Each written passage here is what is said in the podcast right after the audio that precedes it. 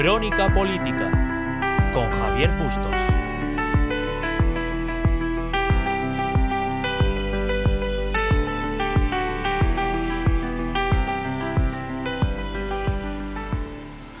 Buenas tardes a todos y a todas, soy Javier Bustos Díaz, hoy es 7 de julio y sean bienvenidos una semana más a Crónica Política.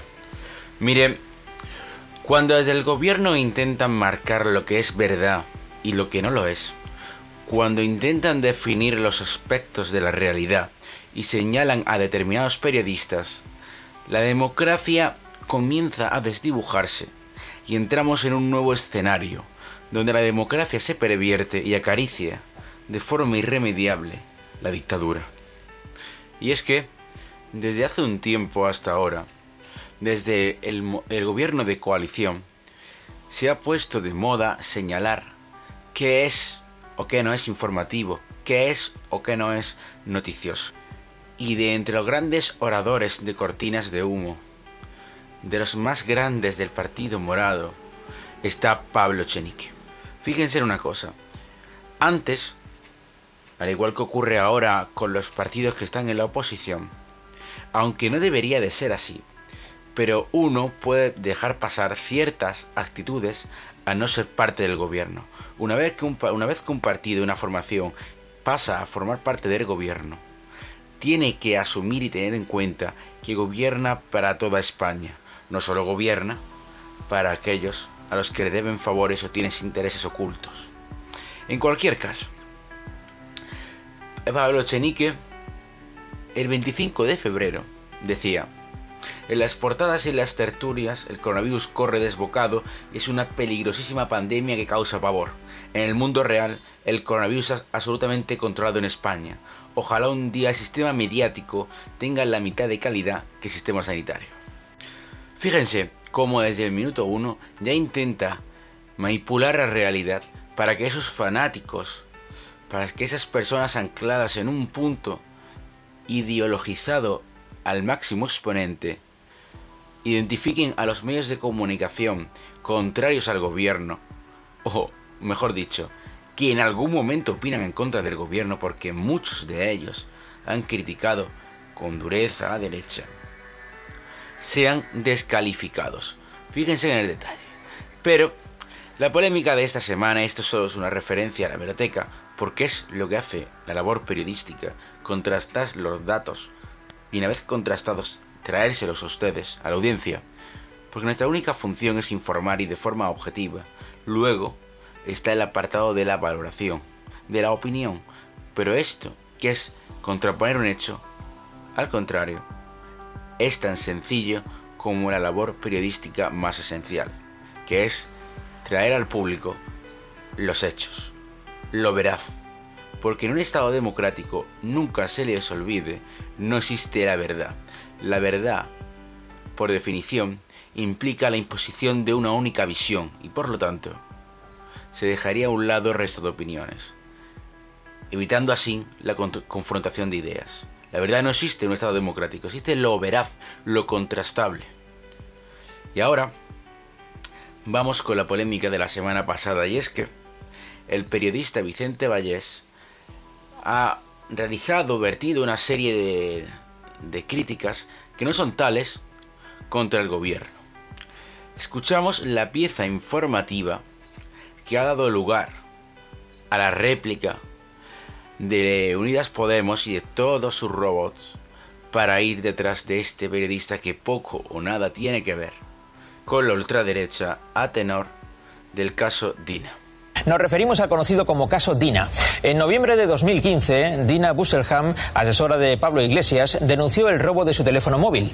Dos meses después, la tarjeta de memoria de ese teléfono llegó a la revista Interview. Sus periodistas comprobaron que esa tarjeta contenía información sobre Pablo Iglesias y tomaron dos decisiones.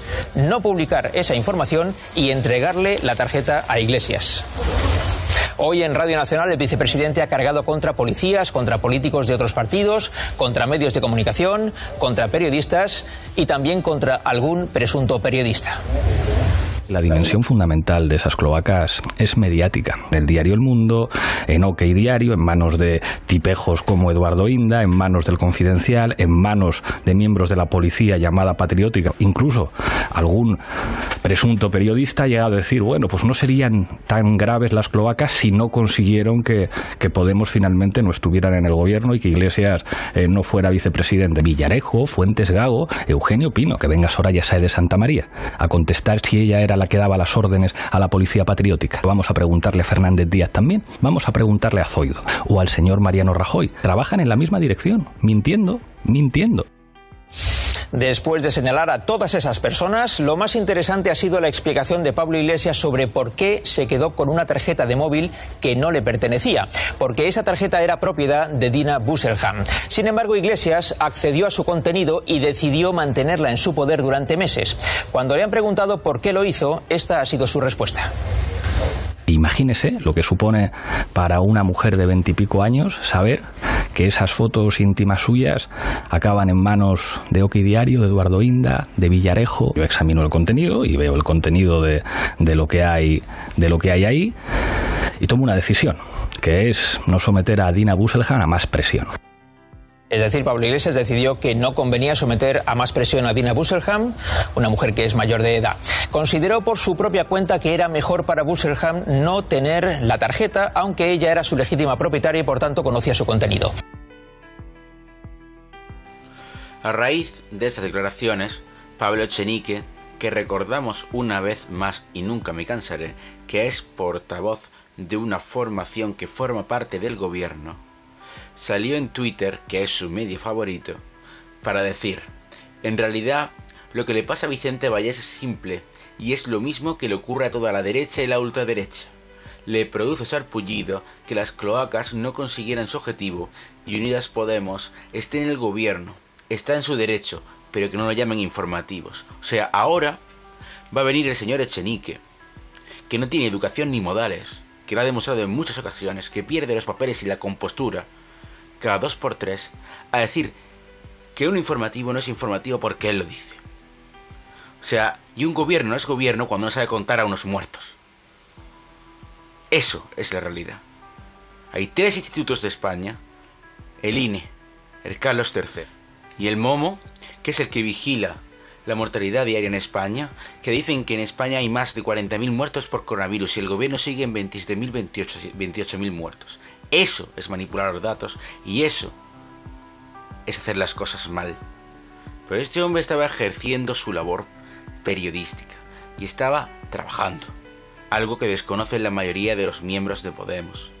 Vicente Vallés era periodista antes de que Monedero robara medio millón de euros por no declarar a Hacienda, para quedárselo en su poder y al final acabar dimitiendo de Podemos.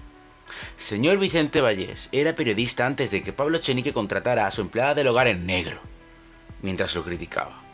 El señor Vicente Vallés era periodista antes de que Rejón consiguiera en Málaga una beca por la que no trabajó ni un puñetero día y cobraba 1.800 euros al mes.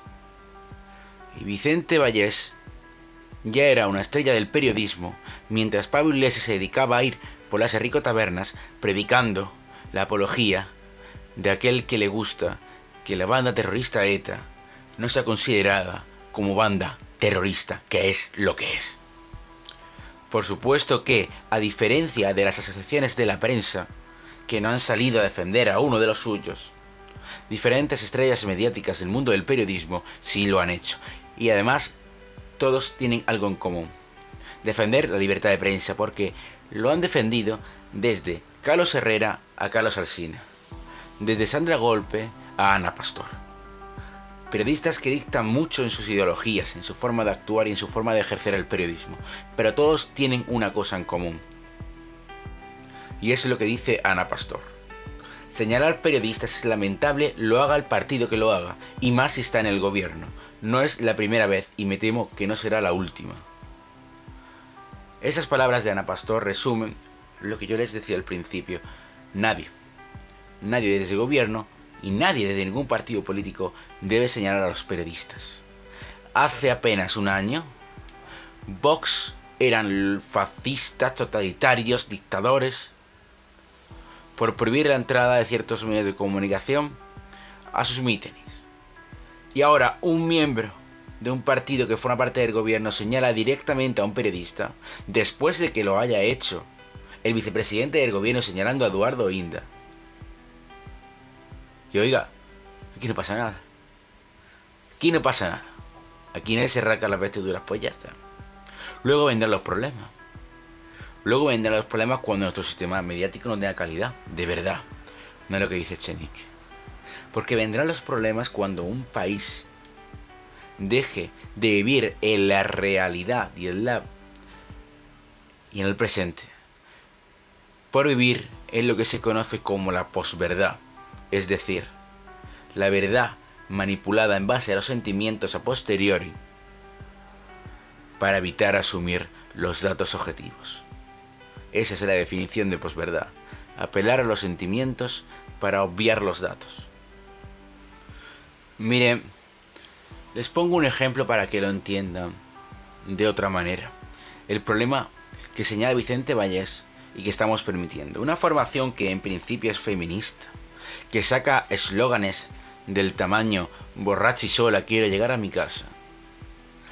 Fomenta el patriarcado, el más absurdo, el más antiguo y el más repugnante desde sus siglas. Y lo fomenta con actos, porque en Podemos para ascender hay que acostarse con el líder.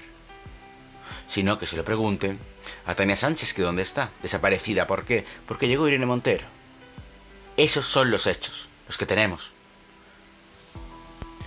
Y ahora, la señora Dina, la chica de la tarjeta,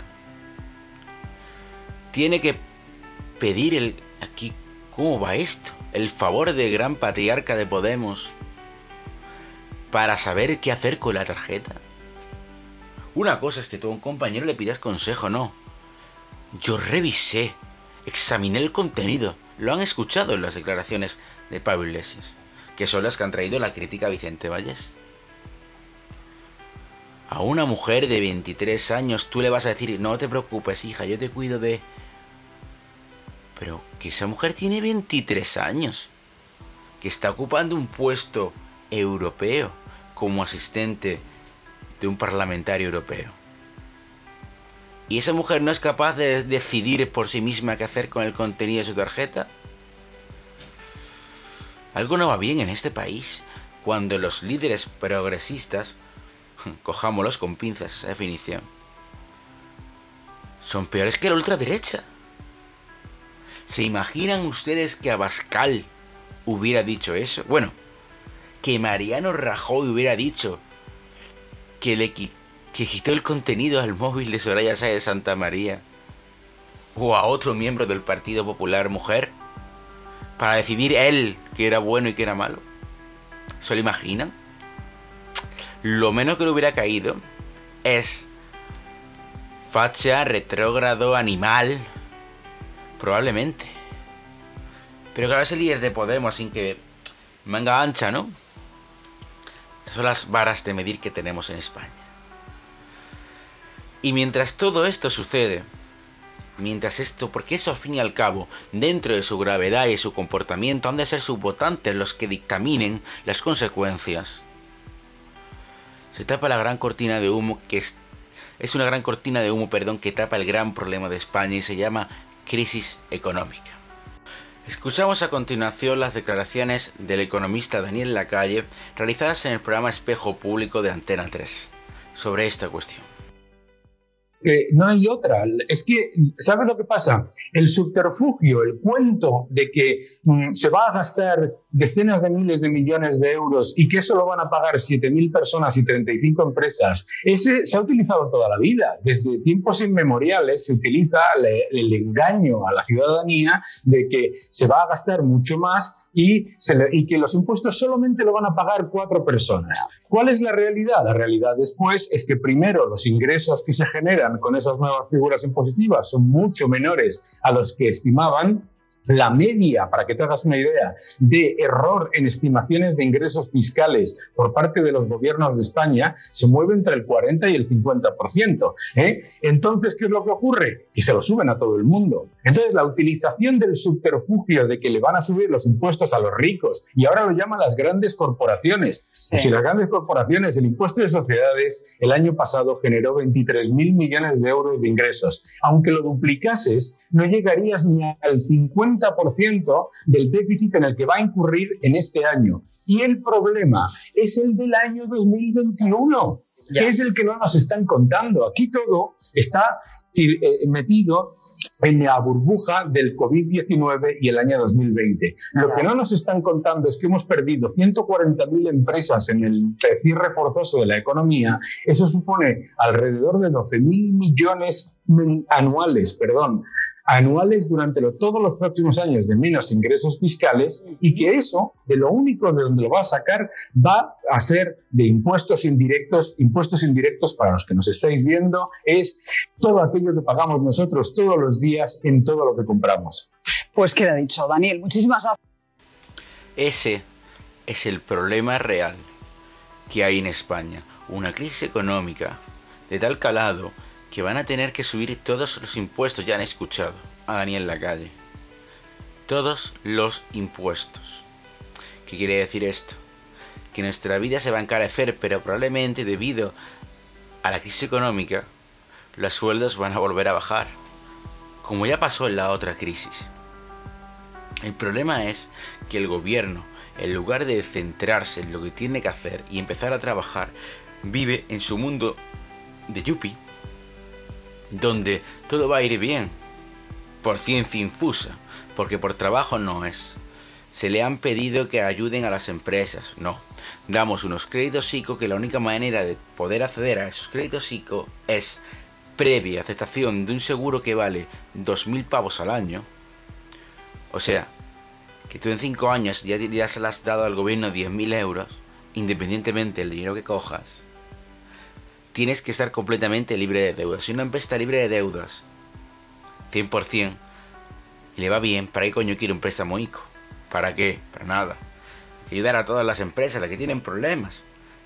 Si ese es el kit de la cuestión, de lo, en lo que va de pandemia en España, han desaparecido, han desaparecido 140.000 empresas. Ese es el problema.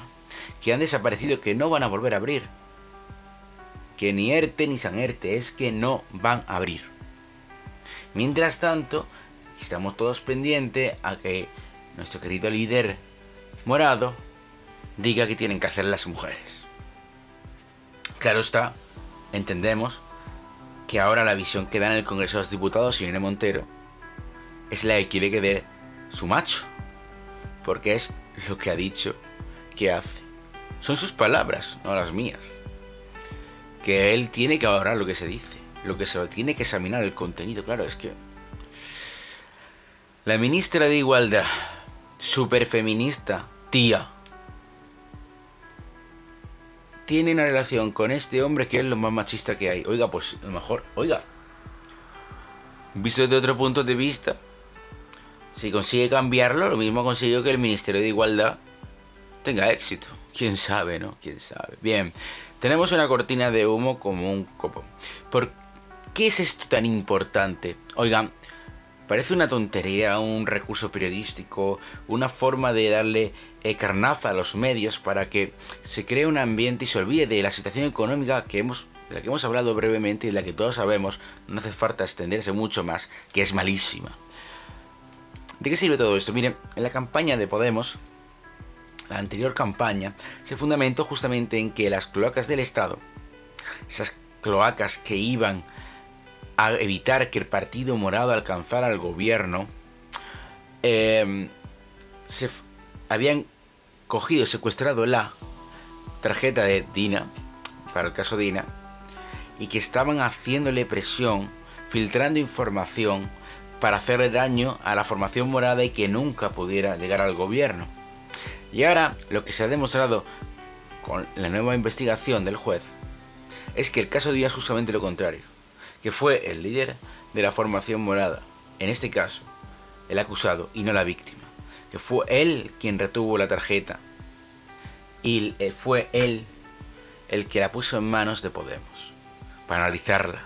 Y que ahora esas filtraciones de la policía patriótica, de las cloacas, del Partido Popular, de todo el mundo menos ellos, porque ellos son unos santos, resulta que vienen de dentro de Podemos.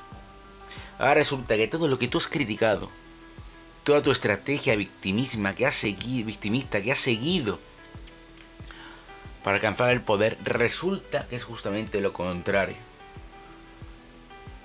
Ahora resulta que eres tú el que habías obtenido la tarjeta, eres tú el que se la quedó y la gestionó, y alguien cercano a ti copió esos datos y lo está filtrando a la prensa. Es. O sea, es el colmo, pero a la vez es súper divertido. O sea, el tío que inventa las cloacas se le olvida mirar que el desagüe más grande está en su partido. Ay, la vida es irónica. Y mientras todo esto ocurre, mientras todo esto ocurre, el presidente del gobierno de nuestro país, Pedro Sánchez, no tiene la poca vergüenza de acudir al funeral realizado el lunes por las víctimas del coronavirus. Claro que, ¿cómo le explica a las familias que no sabe contar a los muertos, no? Tema complicado, ¿no? Ni él, ni el vicepresidente del gobierno, Pablo Iglesias, ninguno de los dos acuden al funeral por las víctimas del coronavirus. Tiene que dar la cara a Carmen Calvo. Se puede tener poca vergüenza, se puede ser un inútil existencial. Puedes coger un país y arruinarlo. Puedes hacer que Zapatero sea buen gestor. Pero faltarle respeto a las víctimas del coronavirus. Claro, se podría decir que quiero que es un problema de conciencia. Y es que la OMS avisó el 30 de enero al gobierno de España de que estábamos en alerta global es que la Unión Europea le dijo al gobierno, le advirtió por activa y por pasiva al gobierno de que hiciera copia de material sanitario. Porque, oiga, este, mira cómo está Italia, hagan acopio que ahora para España. No. Aquí no pasa nada, es toda una gran estrategia mediática de la ultraderecha para hundir al gobierno. Aquí no habrá casos, dijo Fernando Sibón, al que ahora alabamos. ¿Y qué ocurrió después? Que ni sabemos contar los muertos, pero es que la gravedad, la gravedad de la situación aquí ya no está solo en las víctimas del coronavirus propias del coronavirus, sino que somos el país con más sanitarios muertos y contagiados del mundo. Porque nuestro gobierno no protegió suficientemente a nuestros héroes. Esos sí son héroes. Y esos son un ejemplo. Un ejemplo que han dado su vida en muchos casos para que otros vivamos. Eso es un ejemplo. Y así es como se hacen las cosas. Sin embargo, el presidente del gobierno no ha tenido lo que hay que tener para dar la cara. Si te abuchean, que te abucheen. Por inútil que eres. Pero por evitar el escarcinio público, ha preferido huir como una rata. Porque lo que hizo ayer se llama huir como una rata tú tienes que dar la cara ante el público, no a través de una pantalla de televisión. Oiga, cuando lo hacía Mariano Rajoy, que hablaba a través del plasma, él decía, yo nunca haría eso. Coño, pues lo aló presidente. Los alós presidente eh, han sido a través de un plasma. Todos. Y solo algunos, solo algunos había periodistas. Después de que todos los medios de comunicación montaran en cólera porque se estaba filtrando las preguntas para que favorecieran al gobierno, lo cual es censura y lo cual es propio de dictaduras, no de democracias. Hay que dar la cara para todo. Y asumir las consecuencias para todo. No solo cuando nos convenga. Si tienen que abuchear, como le hicieron a Zapatero en su día, que te abucheen. A ver si aprendes algo. Total, según el CIS, este es el mejor. O sea, está mejor el peso de ahora que al principio de del COVID, coño. ¿Dónde está el problema? ¿Dónde está el problema? Si va a ganar las elecciones con mayoría absoluta, prácticamente. O sea, 10.000 muertos más y el PSOE ya en mayoría absoluta, según el CIS. Entonces, ¿dónde está el problema? ¿Por qué no acudes a un funeral por las víctimas de tu país? Quizás porque te da igual el país, ¿no? Quizás porque te da igual representar a todos los españoles. Porque otra cosa no tiene sentido. No es de lo que hizo este señor, que podrá hacer muchas cosas, pero no es presidente del gobierno. Un presidente del gobierno tiene que dar la cara allí donde está. Asumir las consecuencias allí donde está. Si se equivoca, se ha equivocado. Porque todos somos personas. Pero tú no puedes ponerte un viaje oficial a un país en el que has estado hace cinco días para evitar dar la cara. Porque eso es de vergüenza. De vergüenza. Y miren, mientras el gobierno no da la cara, la economía se hunde. Em, desde Unidas Podemos intentan hacer censura a los periodistas. Y la ley educativa nueva, que pretende que pretende que todo el mundo pase de curso con una con dos, con 50 suspensos, ya da igual, todo el mundo para adelante. Así fomentamos que los que de verdad se quieren esforzar no se esfuercen. Igualamos por abajo en vez de por arriba, como los países que luego nos ponen al lado en el informe PISA. Zambia, Mozambique, partidos referentes, países referentes en el mundo educativo, ¿no? Pues ahora ha tenido que venir a abrir la boca Manuel Castel, ministro de Universidades. Y. Y nadie sabe lo que quiere hacer, pero ha montado un cipostio. Pero ha montado una. Vamos a ver. No es tan difícil resolver los problemas de las universidades. Las universidades solo tienen un problema que es el mismo problema que tiene el resto del país. La burocracia. Punto. Que no es normal lo que no es normal y no hace falta de voy a cambiar una figura administrativa, la voy a eliminar, voy a crear eh, toda una contratación privada, voy a dejarla pública. Da igual, tú puedes ah, poner 22 tipos de acceso y uno que es doctor y uno que lleva sufriendo las consecuencias toda la vida lo sabe. Habla con conocimiento de causa. Yo entenderé de pocas cosas, pero de burocracia, un poquito. Lo que no es normal es que da igual que pongas 22 50 vías de acceso a la universidad, si es que luego tardan 2-3 años en resolver una convocatoria. Yo conozco casos de 4 años en resolver una puñetera convocatoria. ¿Qué ocurre? ¿Qué ocurre? Es que no hay profesores, no es que no hay profesores, mira, es que usted tiene posas con ciento y pico profesores que todavía no se han resuelto. Desde hace un año, dos. Unas por fallos administrativos, otra por falta de ganas de trabajar, otras porque oiga, Viene el verano tenemos que ir de vacaciones. Si no están resueltas las bolsas, para la vuelta del curso. Y si a la vuelta del curso tenemos que ponernos con las matriculaciones, que es lo que nos da dinero, pues lo dejamos para Navidad. Y si en Navidad nos tenemos que ir de vacaciones, pues ya después resolveremos, no hay prisa. Vamos a ver. Tenemos un sistema de acreditación de profesorado universitario que viene siendo la única forma de intentar evitar algo, la corrupción universitaria, que eso no se va a quitar en la vida. Porque tengan en cuenta que el único cuerpo funcionarial de España que no se regula, porque se autorregula es la universidad. O sea, ahí no hay corrupción. Ahí la corrupción sale pero a, a borbotones. Bien. La única forma de intentar ponerle un tope a esto es el tema de las acreditaciones, pero da igual porque si tarda una media de responderte entre 6 y 8 meses una acreditación, depende de la figura que te quieras acreditar. Es que te puedes morir o sea, asuntos graves que tú envías las cosas y en seis meses u ocho te respondemos sí o no. Vayan a creerse ustedes que enviar los papeles significa automáticamente la concesión de una acreditación. No. ¿Qué hay que hacer para fomentar esto? Mira, hay que hacer es limitar los años y fomentar que la gente investigue y eliminar y eliminar el peso de la docencia, porque vamos a ver.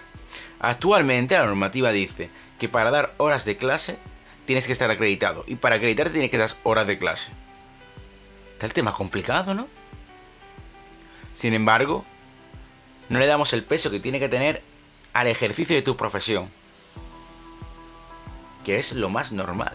Que es que no todo el mundo puede tener una beca. Y hay gente que trabaja al mismo tiempo que se acaba adelante un doctorado. Y eso habrá que valorarlo. No hay que despreciar al que tiene beca, al contrario hay que aplaudirle, porque conseguir una beca de ese tipo es muy complicado. Hay que aplaudirle, pero no podemos desvalorar al otro. Lo que no es normal es que a la media de ayudante contratado a doctor en España, que es la primera figura a la que puede acceder una persona formada para el ejercicio de su profesión, ya cuando está acreditado, está en 40-44 años en España. Quiere decir que tienes que tener cerca de 100 años para ser catedrático. Más o menos.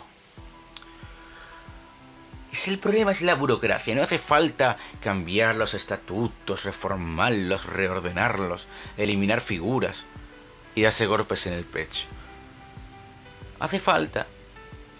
Fíjense, el problema de la burocracia es tan elemental y tan grave que lo único que hace es fomentar la corrupción. La corrupción viene por culpa en gran parte de la burocracia. Es que es muy sencillo, fíjense. Un ejemplo, un ejemplo muy claro lo vemos en la Junta de Andalucía. La Junta de Andalucía tiene una buena idea. Y es, vamos a contratar a vigilantes para controlar el aforo de las playas y así intentamos un poco paliar las consecuencias del coronavirus creando algo de empleo. En Andalucía existe una cosa que se llama Bolsa Única de Empleo. ¿Vale? Donde en esa bolsa única están eh, diferentes profesionales por diferentes categorías que han enviado sus currículum. ¿Cuál es el problema? La bolsa no está resuelta. Porque aquí resolver algo en menos de un mes es imposible. O sea, no en Andalucía, en España se parece que resolver algo en menos de un mes es imposible. Mínimo de seis meses a un año. O sea, el mínimo. O sea, las ganas de trabajar que tenemos en España. ¿Y qué ocurre? ¿Qué ocurre? Que pasamos de tener una bolsa que podría ser de donde, de donde hubieran salido todas estas personas y nadie hubiera dicho nada, todo el mundo hubiera dicho, oye, muy bien, hace falta vigilantes, pues nos vamos a la categoría de vigilantes, cogemos los currículums y ya está. No. No, no podemos hacerlo. ¿Por qué no podemos hacerlo? Muy sencillo. Porque la bolsa no está terminada. Ni empezada. No está ni empezada. ¿Qué ocurre? Que al final cogemos a unos cuantos coleguitas. Al final rellenamos los huecos diciendo, no, quien llegue, quien mande ante el correo electrónico. Ya está. Hasta ahí llegamos. Fin. Mire, uno que les habla ha llegado a tener tantos problemas burocráticos como esperar un año a una a que se resuelva una miento dos años a que se resuelva una convocatoria para que le digan que no. Uno que les habla se fue de estancia de investigación por la universidad y tuvieron tantos problemas y tan pocas ganas de trabajar que le dieron la beca. La beca para irme cuando cuando volví. Ese es el nivel de trabajo en, España, ese es el gran problema, la burocracia, que hace que todo vaya lento, que hace que todo se retrase, se retrase a unos niveles incalculables e inimaginables. Y nos lleva a la corrupción. Porque hay gente que paga para que le tramiten más rápido la licencia cuando la licencia debería tramitarse en X tiempo.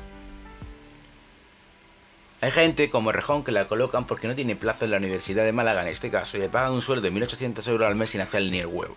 ¿Por qué? Porque resolver una plaza tardas dos años. Pero en colocar a alguien a dedo tardas 10 minutos. Y esa es la realidad. Y esa es la realidad. Vivimos en definitiva tiempos complicados. Gracias por estar ahí. Una semana más. Nos vemos la próxima semana.